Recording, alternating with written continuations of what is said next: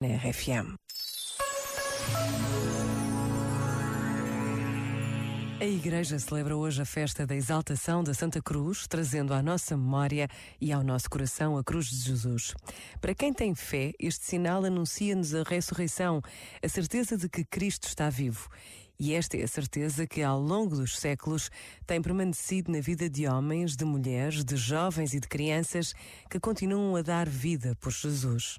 Por vezes, basta a pausa de um minuto para rezarmos por todos os que são perseguidos pela sua fé.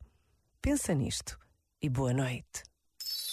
Este momento está disponível em podcast no site e na app.